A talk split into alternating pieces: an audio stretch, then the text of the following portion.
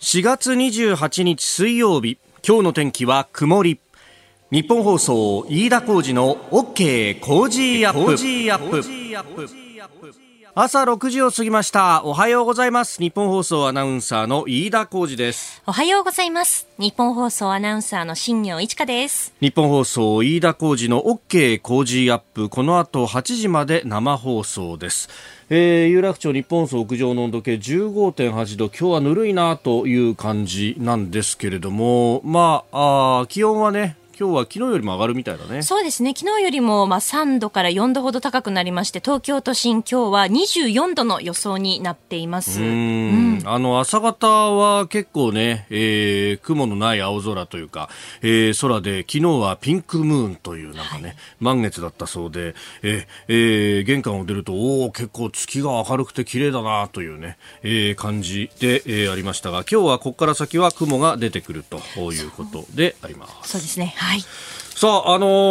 ー、新聞各紙、こう、ざーっとですね、朝来るとこう、見るわけですけれども、なんかいろんなところにやっぱり、あの、お上の箸の上げ下げっていうのがあるんだなと思ったのが、えー、毎日新聞が社会面ですね、消えゆく公衆電話という記事を書いてます。あのー、これ、けえー、携帯がこれだけ普及している中なんですが、公衆電話ってほらあの緑の、はい、ねえー、昔は電話ボックスの中によくあってっていうようなねあるいはあのビルのね、えー、1階なんかだとここ昔だとね公衆電話こうずらっとこう並んでいる、えー、棚みたいなのがこうあって、えー、今はその棚が公衆電話取っ払われた後に手持ち無沙汰にそのままさらされてるみたいなところが結構あったりなんかしますけど、えー、この公衆電話をですね現行の4分の1まで減らすことを容認する報告書案を、えー、総務省の有識者有識者会議がまとめたという記事が出ております。っていうか、これ、総務省が決めてんだっていう話で、まあ、それこそですね、同じ総務省案件だと、この間というか、去年あたりちょこっと話題になりましたけれども、あの、土曜日にですね、えー、郵便局が郵便を、あの、配るのをやめますとか、えー、そういうのも、えー、実は省令をきちんと変更しないとできませんと、あるいは法律を変えないとできませんと、いうようなことがあって、いや、なんでもかんでも国が決めんだねと思っていたら、この公衆電話もそうだなと。で、あのーまあ、2002年からですねユニバーサルサービス制度というものに基づいて、まあ、国民の生活に不可欠なサービスは維持しましょうねということで一定台数の配備を義務付けてきたと、まあ、ただあの携帯の普及を受けて初めて方針を転換したと、えー、いうことだそうです、まあ、災害用の、ねえー、公衆電話を重視するように求めているということで、まあ、時代の変化とともに役割が変わりつつあるんだというふうに、えー、記事でも出ております、まあ、確かにね、えー、ここのところずいぶん減ったなというふうに思っているんですが、えー、講習義務付けられている、あ、あの、設置が義務付けられているものが、えー、10.9万台、今も全国にあるんだということで、まあ、あの、今まで減らされてきたのは、JR、ごめんなさい、NTT 東西が2位で設置しているもので、えー、これはどんどんと減ってきているそうなんですが、えー、あ、やっぱりそれだけ減ってるんだな、という感じであります。まあ、緩和案に基づくと、第1子は2.7番台と、4分の1に激激減するということが書かれていますが、えー、小学校だとか郵便局と比較して一定の妥当性があると、まあ、小学校が全国におよそ2万箇所郵便局が全国およそ2.4万箇所だから、まあ、それと同じぐらいまで減らすことには妥当性があるんだということが言われております、まあ、一方でですね2011年の3月11日あの東日本大震災の後って、えー、あの直後携帯がつながらなくなった時にこの公衆電話に長蛇の列ができてあこんなところに公衆電話があったんだってことに、そういえば気づかされたっていうのもね、えー、ありますんで、まあ、携帯が普及しても、ね、えー、一定数は残しておかなきゃいけないんだな、ということも思うんですけれども、まあ、えー、それにしてもですね、そう、あのー、子供の子育てをしてると、そういえば昔は名札の裏に10円玉を入れてですね、はい、でこれが何かあった時に、これであの家に電話かけなさいよっていうのをやってましたけれども、あそういえばこういう風習っていうのも、いつの間にか廃れてるよなって、この20年ぐらいで変わってることっていうのもいっぱいあるんだなということにね、えー、気づかされる。まあ、あの、ちっちゃなニュースですけれども、ええー、災害のことを考えると全部減らすわけにはいかないというのは、まあ確かにその通りだなと思うところでもありました。あなたの声を届けますリスナーズオピニオン。この OK 工事アップはリスナーのあなた、コメンテーター、私、田新行アナウンサー、番組スタッフみんなで作り上げるニュース番組です。えー、ぜひメール、ツイッターでご参加ください。今朝のコメンテーターは数量政策学者で内閣官房参与、高橋洋一さん。この後6時半過ぎから登場いただきます。えー、まずは小泉環境大臣の二酸化炭素削減目標、余計な発言について。、えー、昨日の閣議後会見では釈明してましたね。えー、それから7時台ですが、えー、まず池袋の暴走事故初の被告人質問、堂々と無罪を主張するということでありました。これだけ証拠は揃ってるのにね、と。えー、それから7時10分過ぎネットワークのゾーンでは日銀の昨日の金融政策決定会合、まあ、その後の黒田日銀総裁の会見等々というところ、えー、そして外交青書について、えー、そして、えー、その後は JR 東日本が首都圏の7路線でこのゴールデンウィークの平日、えー、2割の減便を行うというニュース。そして7時40分過ぎスクープアップのゾーンでは、えー、ワクチン接種について東京で大規模接種会場の開設を、まあ防衛大臣に対して総理が指示をしたというニュースを取り上げます。ここが気になるのコーナーです。スタジオに長官各紙が入ってまいりました。えー、まあ、今朝は一面バラバラという感じになっておりますし、また、あの特集記事でね一面をというところも多くて読売新聞はあのスマホ監視強まる独裁という記事が出ております。まああのデジタル化というものがいろいろこう言われてますけれども、まあこれジンバブエの例がね出てきているんですけれども、ええー、スマホの中身であったりとか、まああの両親の部分も監視されていると、えー、デモ計画3回逮捕というふうにね。えーサブの見出しも出ておりますけれども、まあ、デジタル化の一方で、まあ、その監視の強まりというもの、どこでバランスを取っていくのかというあたり、えー、の話、まあ、特集で書いてあります。えー、それから朝日新聞は、インドの、まあ、あの、新型コロナ、特に二重変異と呼ばれてますけれども、この感染拡大について、インド1日35万人感染、二重変異急拡大の一因かという記事が出てきております。えー、それから毎日新聞は、福井の40、建設から40年を超えた原発、まあ、あの、関西電力の美浜原発の3号機と高浜原発の1、2号機の、えー、再稼働について、えー、再稼働へということで、え知事が同意の方針であるということを一面で伝えております。まあ、あの、これね、えー、地球温暖化、まあ、その CO2 の削減との絡みで、3面にクローズアップで出てますけれども、えー、原子力、この CO2 の削減というのを、まあ、隠れみのにして、えー、国が脱炭素を名目に、えー、やろうとしてるんだ、強行してるんだ、みたいな、えー、ことが書かれておりますが、まあ、あの、世界の潮流としては、この、CO2 の削減に絡んで、その、達成するための一つの施策として原子力をどう使うかということも含めて議論されているんですけれども、日本はちょっと特殊な議論になっているなという感じが、あちょっと見受けられます。まあ、後ほどね、えー、この CO2 の話は、えー、ここが気になるプラスのゾーンで高橋さんにも、えー、お話を伺おうと思っております。えー、そして産経新聞は太陽光パネルについて、えー、原材料が、えー、実はウイグル産のものを使ってるんだということ、まあ、これもですね、あの特集記事なんですけれども、えーワシントンから、あのー、番組でも何度もね、えー、繋いでいるワシントン支局長の産経のワシントン支局長の黒瀬、えー、吉成さんの、えー、署名記事が出ておりますが、そうなんですよね。あの、ウイグル産の原材料、ポリシリコンというもの、まあ、これがですね、えーえー、中国が、まあ、およそ5割を占めるということで、実はこの温暖化対策を一生懸命やろうとすると、この人権の方で、えー、引っかかってくるということが、まあ、可能性として出てくると。で、えーこれに対して、まあ、あのアメリカの議会で超党派でですね、中国問題に関する、えー、アメリカ連邦議会行政府委員会というところが、えー、この人権侵害との関連というものに疑念を呈し始めたという非常に突っ込んだ特集記事を書いてあります。まあ、これも非常に興味深いというかですね、まあ、あのこういうことも含めて、えー、いろいろな角度から検討していかなければいけないと、まあ、CO2 の削減があ、あのもう市場命題みたいになってきたりもしますけれども、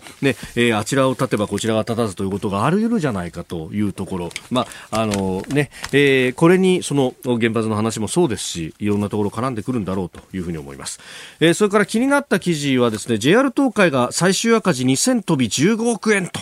えー、いう記事が出てきました。2021年3月期の連結決算が、えー、この数字になってきたと。で、えー、1987年に国鉄が分割民営化されて、まあ、JR 各社が成立した。えー、そして JR 東海はそこからですね、ずっと黒字だったわけですけれども、初めて赤字になったと、えー、いう記事であります。まあ、あのご案内の通り、えー、JR 東海はその大部分を東海道新幹線の収入が占めているということで、まあ、このコロナ禍の煽りをまともに食らったという形になったということであります。で、それから、まあ、あの、この先のね、計画等々でリニア中央新幹線の走行費が7兆円になったと。いや、で、あの、こういったことも含めてですね、だから自前資金でやろうとしていたっていうのは、まあ、JR 東海さんのこう言い分としてはそういうところがあって、で、あのー、自分のところの自前資金で賄えるはずだったんだけれども、まあ、えー、早めにもうちょっと早く、開通をさせてくれというような政治の側の要望もあって、えー、一部、その、政府系の金融機関からの借り入れ等々も使いながらやるようになったということがあって、まあ、そうすると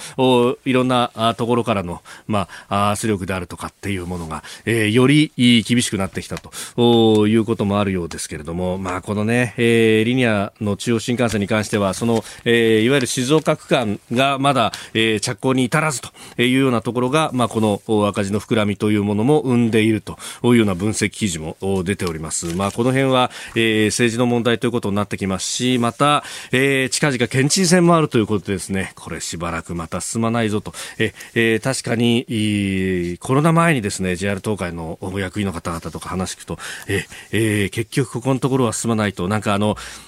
国鉄時代に政治に翻弄されながら赤字路線を切れなかったとか、そういうところを乗り越えて JR 作ったのに結局またここに振り回されるんですよと。だからこそ、少しでも政府の金は入れずにやろうとしていたのにね、みたいな、えー、非常にですね、あの、嘆き節を聞いたのを思い出す、えー、そういった記事でもありました。ここが気になるでした。6時33分です。この時間からコメンテーターの方々ご出演です。今朝は数量政策学者内閣官房参与高橋洋一さんです。おはようございます。おはようございます。よろしくお願いします。さあ、今日はですね、まずこの時間、えー、ウェブメディア現代ビジネスで、えー、連載を高橋さん持たれてますが、はい、えー、その中で最新記事が小泉環境大臣が CO2 削減目標でまたもや余計な発言と。うんえー、あの某テレビのインタビューでですねこの温室効果ガス2030年度46%削減というものについておぼろげにこの数字が浮かんできたというふうに発言した件についてであります。はい。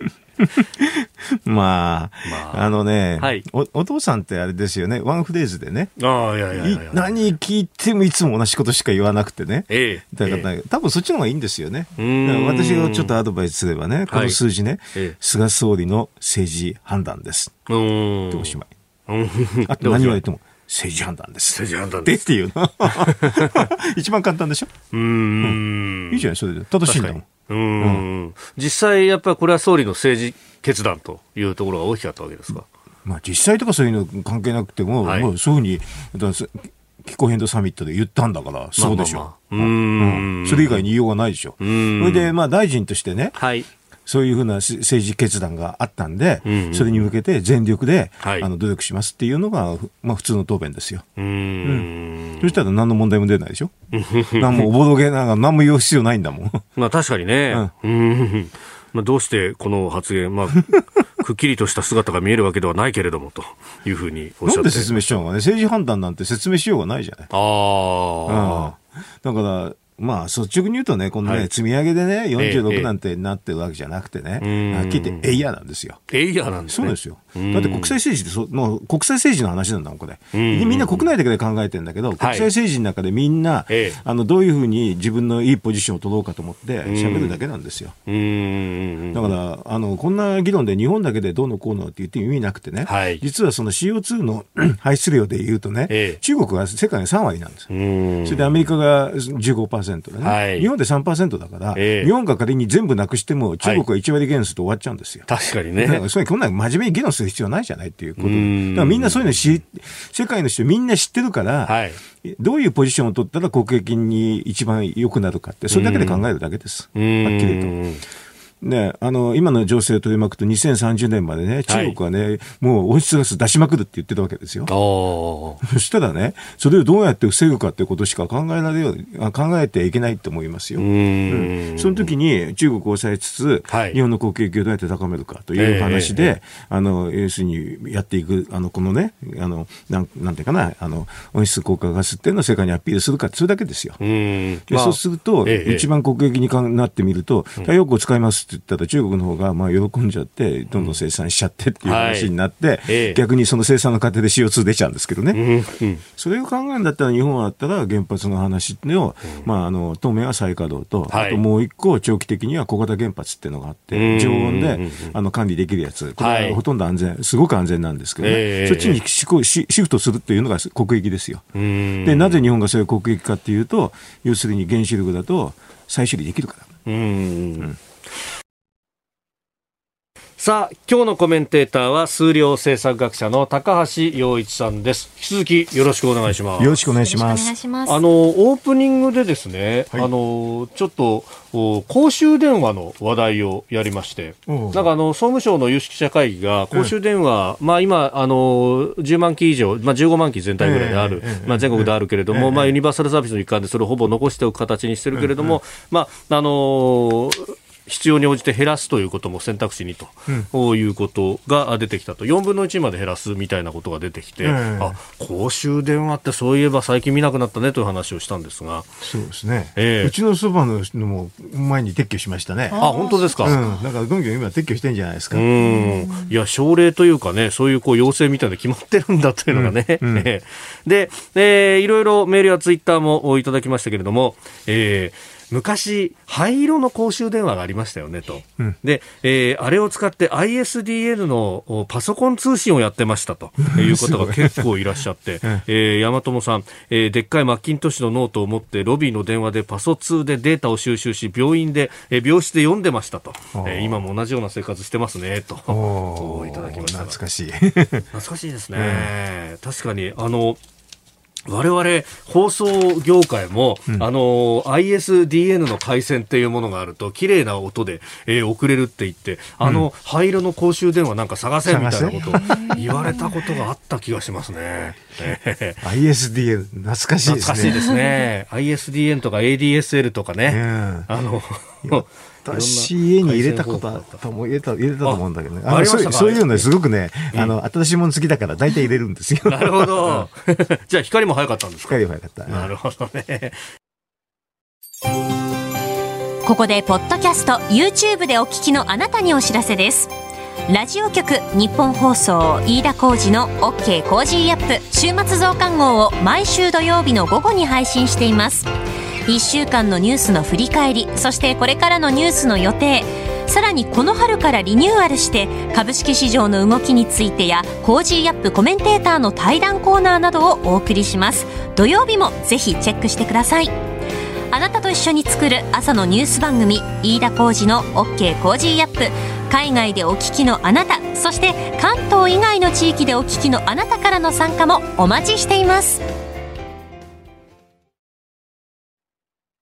では、7時台最初のニュースはこちらです。池袋暴走事故初の被告人質問、無罪を主張。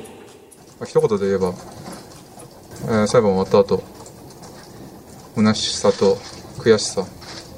加害者のですね、まあ、人間性がよく出ていたのではないかなと。えー、公判後に記者会見をしました、えー、事故で亡くなった松永真菜さんの夫、拓也さんの声をお聞きいただきました。おととしの4月池袋で乗用車を暴走させ2人が死亡9人が負傷した暴走事故の公判で飯塚幸三被告89歳の初の被告人質問が昨日行われました被告はブレーキとアクセルを踏み間違えた記憶は一切ないと改めて無罪を主張しておりますえー、車の側の故障が原因なんであるということを、まあ、繰り返したというところです。うん、これね、思い出があるっていうかね、あの、はい、要するに一昨年でしょ、うん、で、私ね、この事故の30分ぐらい前に同じところにい,、たんですよ。あ、そうなんですか。あの、その池袋のちょっと仕事の関係でですね。はい、だからそ、それで、あの、え？って驚いて、もう場所も知ってますよ、これ。ここは。うん、東池袋、ね、よく知ってます。はい、だから、え、あのね、その、なんていうかな、あの、途中でぶつかりながらってところでしょ、はい、そのぶつ、ええ、一番最初ぶつかったところの歩道に私がいたんですけどね。あ、そうですか。30分ぐらい前にね。だからこの事故は、あの、仕事行っちゃったんで気がつかなかったですけど、後で、ええと思いましたけどね。まあ、しかし、はい、まあ、なんかまあ、裁判ですからね。え、あの、まあ、何を言っても自由なんですけれど、この点の、この話っていうのは、これあれでしょ？あの、まあ、トヨタの、あの、車でしょ、はい、それで、ね、あの、でも、あれはフェールセーフっていうのがあって、はい、あの電気系統が効かないときには、油圧ブレーキが効くようになってるんですよ。あとね、もう一個ね、最新の車ですとね、みんなね、はい、EDR ってなってね、EDR, EDR ってイベントデータレコーダーってやつなんですけどね、はい、それね、USB メモリーみたいなやつで、記録を全部取ってあるんですよ。だからそれ見て全部わかるんですよ、はっきりと。だからあの、なんていうかな、飛行機でフライトレコーダーみたいな話で、全部データであるんでね、だから本当に押し、どこをアクセルをしたのかブレーキかっていうのはわかるんですよね。だからそのデータ全部解析してるんでね。はい。まあ、あの、反射は簡単なんですけどね、これはね。データがここにあるってやつで。うん。だから、ただ、本人は思い込んでるからずっと言ってるっていうことだと思いますけどね。うん。ええ、まあ、これね、当然ながらご遺族は憤りを隠さないと。うん。うん。まあ、あの今回の裁判、一番絶望したというふうに田口さんも語っていらっしゃいました、うん、まあ、だから、その判決、判決としてね、はい、そういうデータに基づいて、あのたことであの出ると思いますけどね、ただ本人が、あまあ、あくまで違うと言ってるわけでしょ、はい、うん、同乗者もいたはずなんですけれどもね、これね。同乗者がいて、ねあの怪我しちゃったんでしょ？で、本当に、あの、制御効かなくなったらニュートラルに入れればいいだけなんですけどね。ああ、ニュートラルに入れて、あと、あの、もちろん普通の油圧ブレーキも効くんですけどね、このトヨタの車はね、最新鋭だから。それで、あと、サイドブレーキを引けば、実は加速はしないですよ。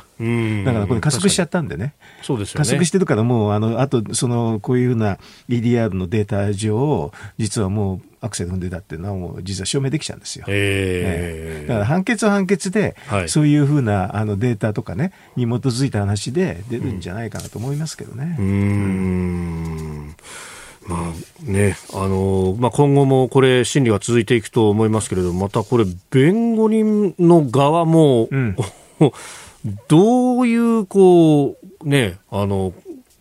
この裁判の、に当たるにあたって、まあ、これ、ご本人がこうなってしまうと、もう止めようもない止めようもなくなっちゃうんでしょうね。もうずっとそれで絶対あのアクセル、ブレーキ踏んでたっていうわけですね。だからブレーキ踏んでたか、アクセル踏んでたかっていうのもさっきのその EDR で出て分かるんですわかりますもんね。分かるし、うん、あと故障系統がなかったっていうのもその後のチェックが全部されてるわけでね。はい、えー、うん、そうちょっとこれはだからあれでしょうね。いくら言ってもしょうがないってんで、うん、普通だったら弁護人がそういうふうに言っても間違いだっていうことだから、って言う言うと思うんだけど、それでも、それを聞かないってことでしょ。うん,、あの弁弁護士の方だったら、ここで言って全然得得にならないというふうに分かるでしょ？まあ、本当、裁判官の心証も悪くなる、悪くなるだけでしょ？と言うんだけど、それでもいいと言ってるんでしょ？うね、おそらくね。うん。これ、まあ、こうなってくると、まあ、そのご高齢の方がじゃあ運転するのがどうなんだというようなね、うん、議論にも進んでいく話になりますそうですね、うん、まあ高齢者がある程度この車があった方が生活はしやすいんですよね。えー、だからあとはあのその技術でね、はい、対応するってやつなんでしょうね。急に加速した時にはもう切れるようにするとかね。はい、あとやっぱり今だったら周りを見れ見れるわけでしょ。えー、あの要するにいろんなカメラがたくさんあって、自動運転ができるくらいの話なんで、そういう時にはあれですよね。それを感知して、あなんかなんかストップかかるとかね、はい、そういうの考えられるんじゃないですかね、これから。おはようニュースネットワーク。取り上げるニュースはこちらです。日銀大規模金融緩和策の維持を決定。日本銀行は昨日までの2日間金融政策決定会合を開き短期金利をマイナスにするとともに長期金利が0%程度で推移するよう国債を上限なく買い入れて市場に潤沢な資金を供給する今も今の大規模な金融緩和策の維持を賛成多数で決めましたえー、緊急事態宣言が4都府県に出ておりますが、必要あれば躊躇なく追加緩和に踏み切るとしております。この表現ってずっと同じでしょこれね、ずっと変わんないですね。あのね、小泉ジュニアもこのくらいね、ぶれないで同じことをし続けたら面白いんだけどね。なるほど。というと、でも日銀のはもうちょっと経済の状況を入していろんな言い方をしてもいいんですけどね。えええ、まあ、物価の変動の見通しについてっていうのは下方修正してきていると。下方修正してするんだったら、はい、もうちょっとドカンといけばいいのになって言ってね。私いつも冷やかしてね、あの、まあ、日銀ってセントラルバンカーって言うでしょ？はい。でも、バンカーショット下手だねって年中言うんだけど なるほど。怖がってて、大きい売れないのね。そうするとずっとバンカーの中にいるって状態。ええええ、いつまでたってもデフレから脱却できない。外に出た方が楽だろうなっていつも思うんだけど、一回、ホームランでもいいから外に出た方が楽ですよって言うんだけど、ずっとバンカーの中にいて、打ち方がこうだ、ああだ、こうだって講釈してるって感じですよね。ああ、うん、確かにね、こういろいろ理屈付けはするけれども結局何もしないっていう。結局ね。まあ、私なんかね、あの、はっきり言ってインフレ目標について理解ある人だから、はい、雇用が形できてれば、ええ、そんなに、あの、異なることないってね、いう言い方をしてるんだけど、それにしても一回ぐらい、その、バンカーショットでドコーンとホームランでも打ってもね、外出たら景色変わるじゃねえかといつも思いますけどね。それができないんだよね。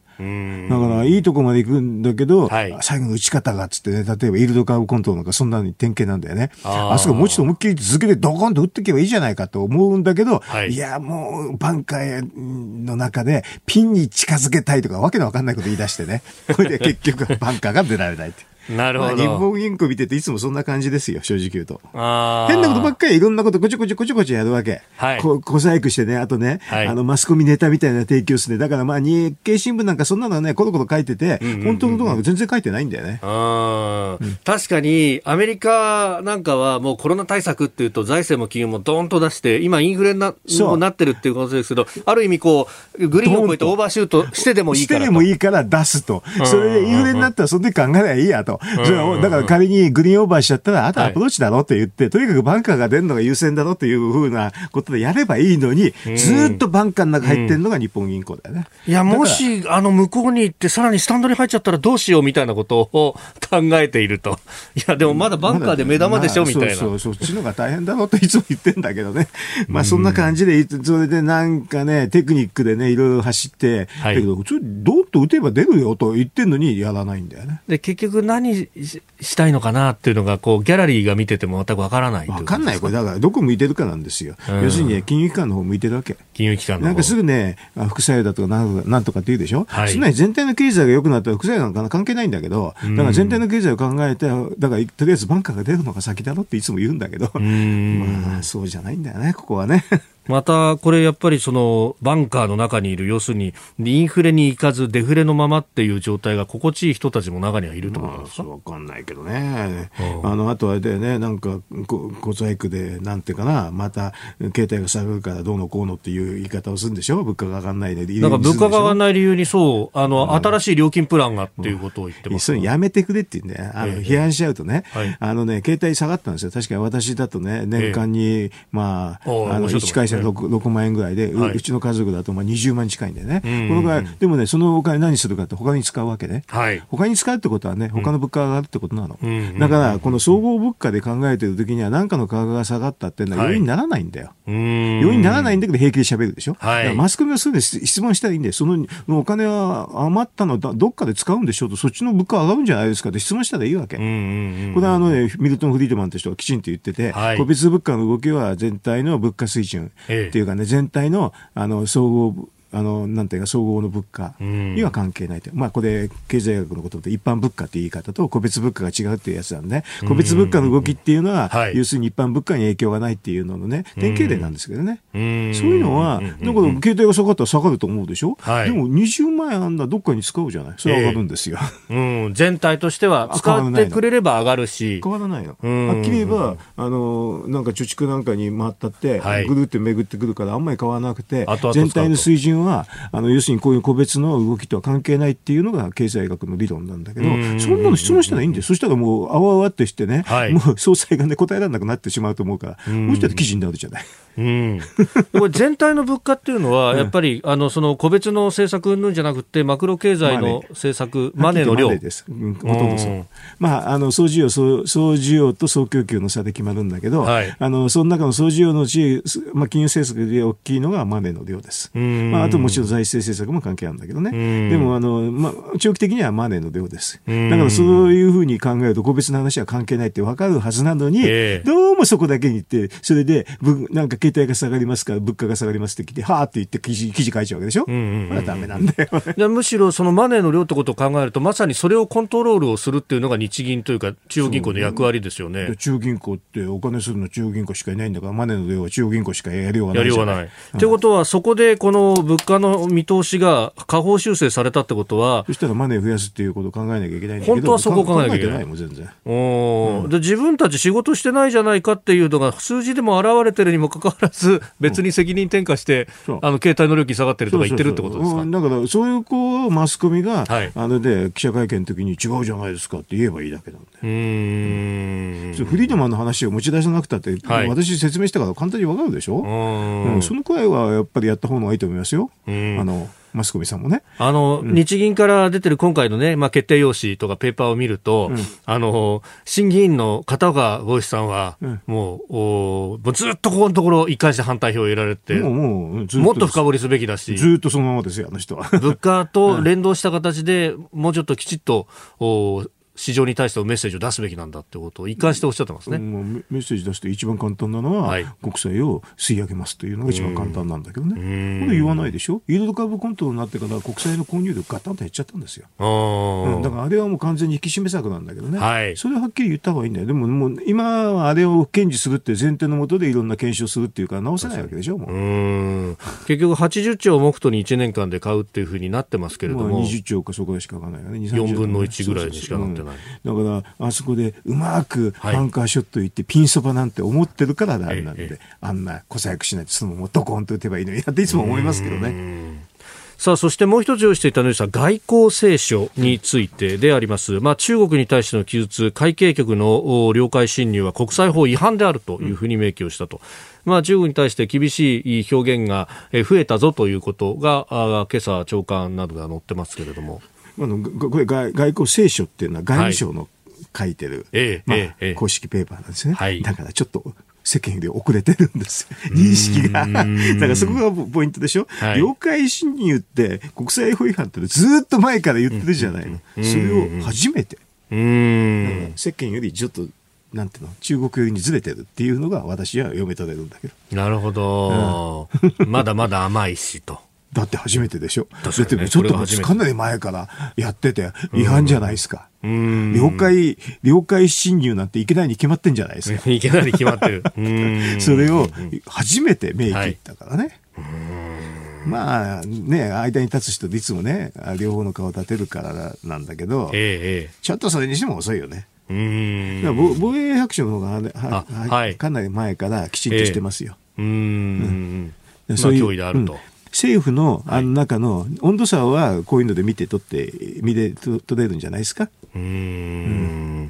まあ、ここをこうどう守っていくのかっていうところもね、まあ、高橋さん、その被害の部分の装備の差とかも、うん、予算もつけなきゃならないしって、じゃバランス取ることによって平和が生まれると。そう。だからこれ引いたら必ずやられるっていうのが国際社会なんで、それはそれがけしからんといえばそうなんだけど、でもそれが現実ですが、リアリストって考えると、これ引かないで、要するに向かい合っていくと実は金庫が生まれるっていうことなんですよ。で、それはね、そう話し合ってなんとかなる話だったら、早く取り下げてくれって言って終わっちゃうじゃない。あの、要するに、もうね、尖閣の周りには来ないでくれって言って、それで来なきゃ来ないでいいんだけどね。うん。むしろ来ているし。何回も、一日何何回も来るんでしょ？大変じゃないですか。うん大体もっと中国はね、あの革新的利益っていうんで、尖閣を取り下げてないんだもん。台湾の尖閣取り下げてないんですから、それは来るでしょ？今まで全部革新利益は全部中国はものにしてきたわけだ。ウイグルもそうだし、はい、南シナ海も香港もそうでしょ？そしたらその台湾尖閣に来ないって考える方がおかしいじゃないですか。それに向けて備えるってことをしなきゃいけないってこと日本はからやるんじゃないですよ。ええ、守るだけですよ。だから守るだけだから私なんか防御嫌いっていうのは別に構わないんじゃないかっていう言い方ですけどね。えー、この時間高橋洋一さんとお送りしてまいりました。日本総動機の方この後も高橋さんにお付き合いいただきます。続いて教えてニュースキーワードです。JR 東日本首都圏7路線で2割減便。JR 東日本は昨日山手線など首都圏7つの路線で今月30日と来月6日7日の3日間。朝の通勤時間帯の運行本数をおよそ2割減便すると発表しました。新型コロナウイルスの緊急事態宣言に伴う国や東京都からの要請を受けた措置となっております。まあゴールデンウィークの飛び石の部分という感じですよね、うん、えー、もともとあのみんな休んで休むんでしょ、まあ、休む人は多いんだろうな、ね、という感じですね、有給取得奨励とかね。まあ、なんかやってるっていうか、やってる感はあるんだけど、実際問題は、あんまり現実の生活にあんまり関係ないかもしれませんね。うん、うん、まあ、ダイヤをその平日じゃなくて、土休日ダイヤにするなどして、でしょ、そうすると、まあ、平日と比べると下がると。うん、でも、まあ、お休みの人が多いでしょうからね。ええー、もともとね。ね。うん。だから、まあ、このコロナの対策でいろいろあるんだけど、はい。気合の、気合にかかる分が多いでしょうね。気合にかかる分。うん。なんかエビデンスがそういう感じじゃないですよね。はっきり言って。うん。だって、あの、別にこの交通量っていうのは、あの、それが、なんか、感染に関係あるってあんまり出てこないですよ。なんか私あのあるあのテレビでね、はい、変なこと言ったらすごく批判を受けちゃったんだけどえっ、ー、とねうんと政府がね緊急事態宣言すると、はい、ほほどなくして、うん、ししなんかピックアウトするっていうのが、ね、今までなんですよね。あの去年の4月、はい、緊急あ事態宣言の時もすぐその後にすぐはい、ピークアウトして、えー、で今年の1月の時もそうなんですよ。はい、でだから2であることは3であるかもしれないなって言ったらね、うんうんうん、じゃあ政府は分かってやってるんですかって言って、いや、分かってやってるとも思えない。けど、ただ単にいろんな意思決定がずれるから遅れるでしょ、はい、と結果的にそうなっちゃうんじゃないかなというふうに思ったんですけどね。うん、まあでもね、この世界から見ると、ほとんど誤差みたいな話でね、今の、えー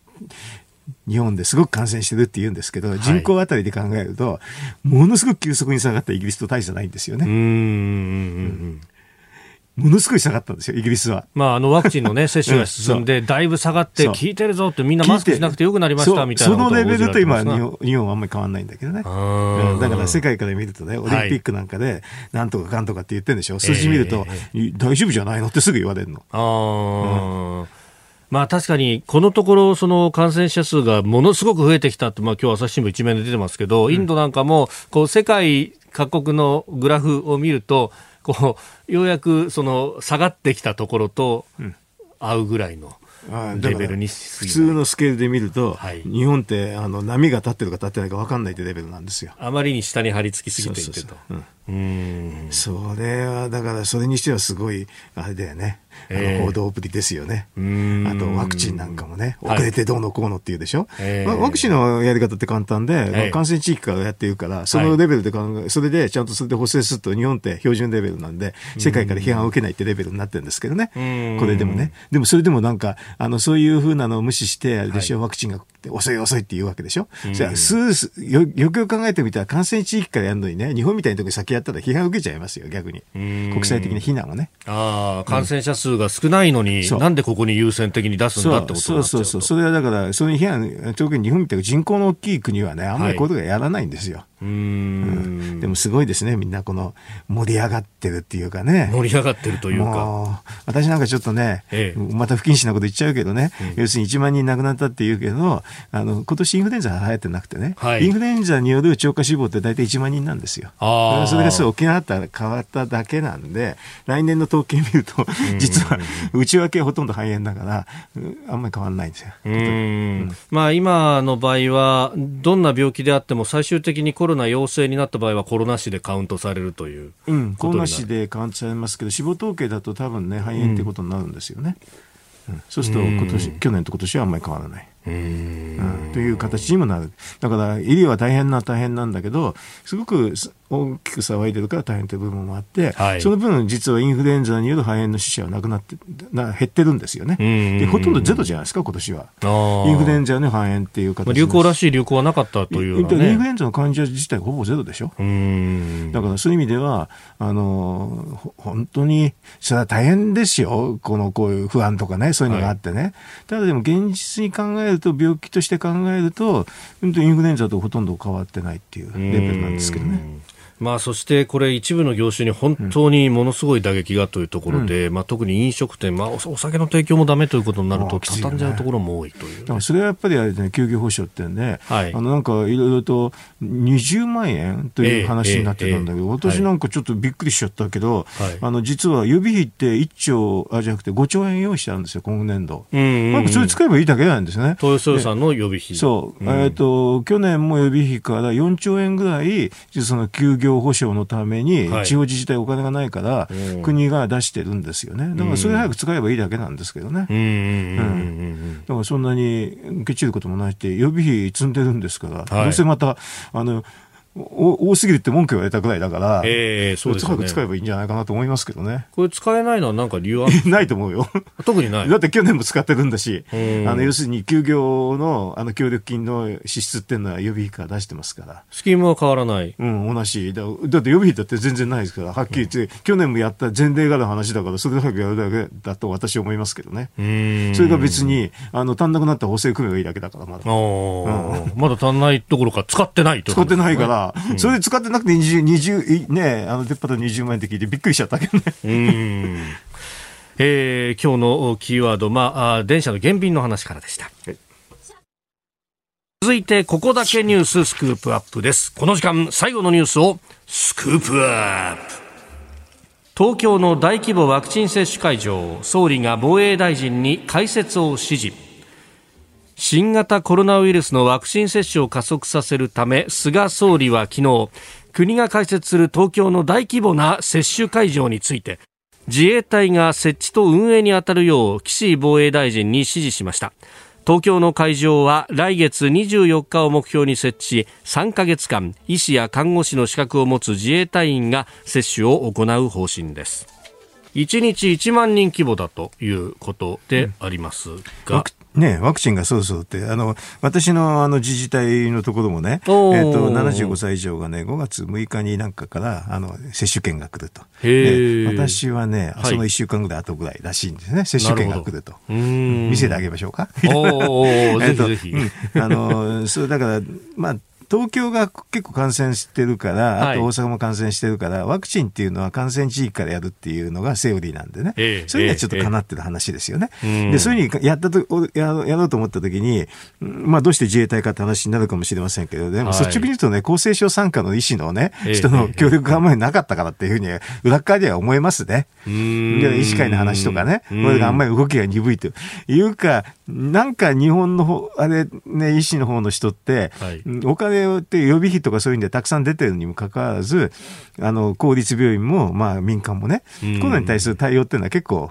ゆっくりでございますね。うん。うん、それなんで、まあ、自衛隊が出るってことになっちゃったんでしょうけどね。えーえー、でもこれあのよくちょっとまあ振り返ってみるとこの、はい、こういうようなワクチンとかこういうふうな貿易っていうね貿易ってあの、うん、要するに病気を防ぐっていう意味でね、はい、それは有事なんでね。よく当たり前といえば当たり前なんですけどねこういう話はね。でもダダイヤモンド・プリンセスっていうクルーズ船の時も、はい、自衛隊の方がそういうふうに頑張られたじゃないですか。そうですね。えーだから、ある意味で、まあ、当たり前といえば当たり前なんだけど、まあ、民間の方の医師、あと公立病院の方の医師が、ちょっと、ね、頼りないからっていうのもあるかもしれないしね。なんかね、まあ、現場のお医者さんなどからメールやツイッターなんかもいただくんですけれども、ええ、なんか個別接種中心でうちの自治体はこうやろうとしていて、うん、多分それだとなかなか進みが遅くなりますよね、みたいな、うん、えー、ことが言われたりなんかも、えー、ね、していて、まあその辺、業を煮やしたという感じですか？まあ、あれなんじゃないですかね。あの、個別、あの、自治体の対応っていうのはね、はい、はっきり言うと集団接種ずっとやってないんでね、あの集団接種法っていうのは改正されて、もう20年以上前ですけどね、はい、90年代の半ばぐらいに接種にしちゃってから、それからやんなくなっちゃったんでね、はい、自治体のノウハウが実はないんですよね。昔だったら私の子供の頃なんかだったら集団接種ってやってても、あの地元の医師会の人とか住んでね、もういつももう定例行事みたいになってるから、パッとできちゃったんだと思うんですけどね、最近やってないから。そうなんですよね。うん、あの学校でもこう集団接種っていうものはななくななっちゃったんでしょ、うん。まあ、昔は保健室の前にこうずらっと並んで、体育館とかなんかね、やってたんでね、それがなくなっちゃったから、そのノウハウがないみたいなんですね。だから、みんなで、ね、右往左往してるんでしょうけど、まあ、このね、自衛隊使うっていうのは面白いやり方でね、あの、私なんかちょっと皮肉っぽいんだけど、反ワクチン運動してる人とかいろいろいるからね。あと、はい、自衛隊がいけんなって言ってる人いるから、はい、こういうところにね、あのそれだと民間の医師とあと公立病院の医師のの対応ができないっていう時にね、こういうのは一石何鳥にもなるね、いい手だと私は思いましたけどね。うん。まあ、だからこれで、あの、東京とか大阪をね、はい、感染地域のところで集中的にやるっていうのは理にかなってるし、まあね、自治体うまくできなければしょうがないですよね。まあそうですよね。うん、結局、まあ、あの、他のスキーム、まあ、厚生労働省などのやってるスキームだと、まあ、なかなか動かんという動かんですよ。うん、私もちょっと、その、なんていうかな、はい、この医療体制今崩壊なんて聞いてね、えー、あんなに指くっつけてるのにどうしてっていつも思ってますよ。そうすると、最後猫があるのは、公立病院だとか医師会の方の医師の体制だと言うんだけど、えー、1年前から同じこと言ってるじゃないかって言ってんだけど、動いてくれないわけだから、そうすると、このような自衛隊って言ってね、うん。まあ、立派な組織ですけどね、まあ、ある意味で有事ですから、はい、そういうにもご活躍いただくってことで、いい刺激になる、いい、いい、いい意味でね、あの、なんかコロナ対策ができるんじゃないかなと思いますけどね。うんえー、メールもいただいてます。富子さん、67歳の主婦、千葉緑区からです。えー、この高齢者対象に大規模なワクチン接種会場を東京のど真ん中に作ると発表しましたが近くの方ならいいけれども埼玉、千葉、神奈川の高齢者が出向くには負担が大きすぎます、えー、電車に乗り密になりそうな会場果たしてそこまで高齢者が出向くでしょうか誰が考えたのか菅さんのパフォーマンスとしか見えませんという メールをいただきましたが。千葉とか埼玉とかそういうのは地元で打つんだと思いますけどね、えー、それ原則はね。やっぱりあのどこでも地元で、はい、あのえー、っとホームページ見たらいいんですよ。地元の自分の自治体のところ、はい、それで細かく書いてあってね。えー、それ私がさっき言ったのも、接種券はいついつから配りますと、それでいついつから予約して、いついつから打ちますって書いてありますよ。で、75歳以上出したら、その目処が立ってるところはもう書いてあると思いますよ。65歳も大体書いてあります。はい、だからその意味ではね、あの、こういうふうなニュースを見るときに、えー、まず自分の自治体のホームページ見た方がいいですよ。だからこれは本当、あの、大前提のとしてのスキームが、うん、まあ、上から下ろして自治体が実務をやるということになってるから、自治体ごとにバラバラです、バラバラです、はっきり言えば。確かに、あの、先々週、河野ワクチン担当大臣にインタビューをしたときに、ものが来ますと。ゴールデンウィーク明け週1000万、うん、あショット分、うん、えー、来るんだと、ええ、であとはそれをこうどうさばいていくかのところで、うん、まあ、あのいろんな、まあ、自治体によっての事情だとかっていうのが出てきますという話をしていて。それはしょうがないですよね。でそこをなんとかするためにも、じゃあ国としてやれることっていうとこれしかないのかこれしかないしだからあのとりあえず自分の自治体でどこっていうのは、あのね、接種券来た時に分かるんですよ。接種券、私もね、うち、私の自治体のところも接種券に、あの、全部リストがありますって書いてあるんですよ。だからそれまで分からないですよね、はっきり言うと。うん、でそれ、妻のかかりつけでできる時もあるし、そうじゃない時もある。でも、すごくたくさんのところでやるから、基本的には歩いていけるところですよ。あうん、これね、あの日本放送でもあの昼の11時20分からワクチン接種情報ってこう、うん、特集でやっててですね、でそれをこういろいろこう下で取材をして、で原稿作るとかこうスタッフも何人かいて、いろいろ聞くんですけど、いや飯田さん本当にこれ自治体によって違うよ。もうすでにあの全部組み上がってるところもあれば、まだ何も決まってませんって今更言ってるところもあってこんななに違うんですねっていう話、うん、違いますよ。でもそれは、あの、ノウハウがないから、実は違いが出ちゃうんですよ。で、あの、配り方もね、はい、あの、小分けしてやるとかね、いろんなやり方があるんで、ええ、まあ、それは自治体の自分の住んでるとこ見ないと分からないですよ。で、自治体ごとにその、まあ、人口も違うし、規模も違うしっていうところもあるだろうし、あと自治体ごとにワクチンの配布っていうのも順番が違うのもあるんですよ。だからそれはもう、それはしょうがないですよ、そそうですね。世田谷区みたいに、あの、高齢者施設からまずやりますよっていうところもあれば、まあ、先着順でやりますっていうところもある。そう、いろいろなパターン。あと、世田谷区とか、まあ、あの、その順番も違うからね。だから、これも千差万別なんでね。だから、とりあえず、情報を見たければ、自分とこの自治体のホームページの、あの、コロナの話を見るのが一番わかりやすいですよ。私もそこしか見てませんけどね。うちの家族で義理の母がいるから、それが高齢、高齢、75歳以上の高齢者だから、いつ来るかって、それで来た、どこでやるのって聞くから、接種券来ないとわからないからって、ね、そこに、それで、まあ、普通に考えてみると歩いていけるところなんですけどね。だから、このわざわざ東京まで来てやるとか、そんなんじゃないですから、とりあえずね、自分のところの自治体の情報を見るのが一番早いです。ねえー、東京の,、まあ、あの大規模な接種会場について、えー、というところでした、えー、このコーナーも含めましてポッドキャスト YouTube ラジコタイムフリーでも配信していきます。番組ホームページご覧ください。ポッドキャスト YouTube でお聞きいただきましてありがとうございました。あなたと一緒に作る朝のニュース番組飯田浩二の OK Cozy up。東京有楽町のニッポン放送で月曜日から金曜日朝6時から8時まで生放送でお送りしています。番組では公式 Twitter でも最新情報を配信中。スタジオで撮影した写真などもアップしています。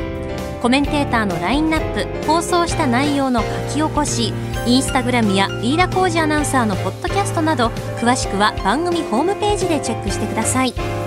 そしてもう一つ飯田浩二アナウンサーが「夕刊富士」で毎週火曜日に連載中。飯田浩二の「そこまで言うか」こちらもぜひチェックしてください。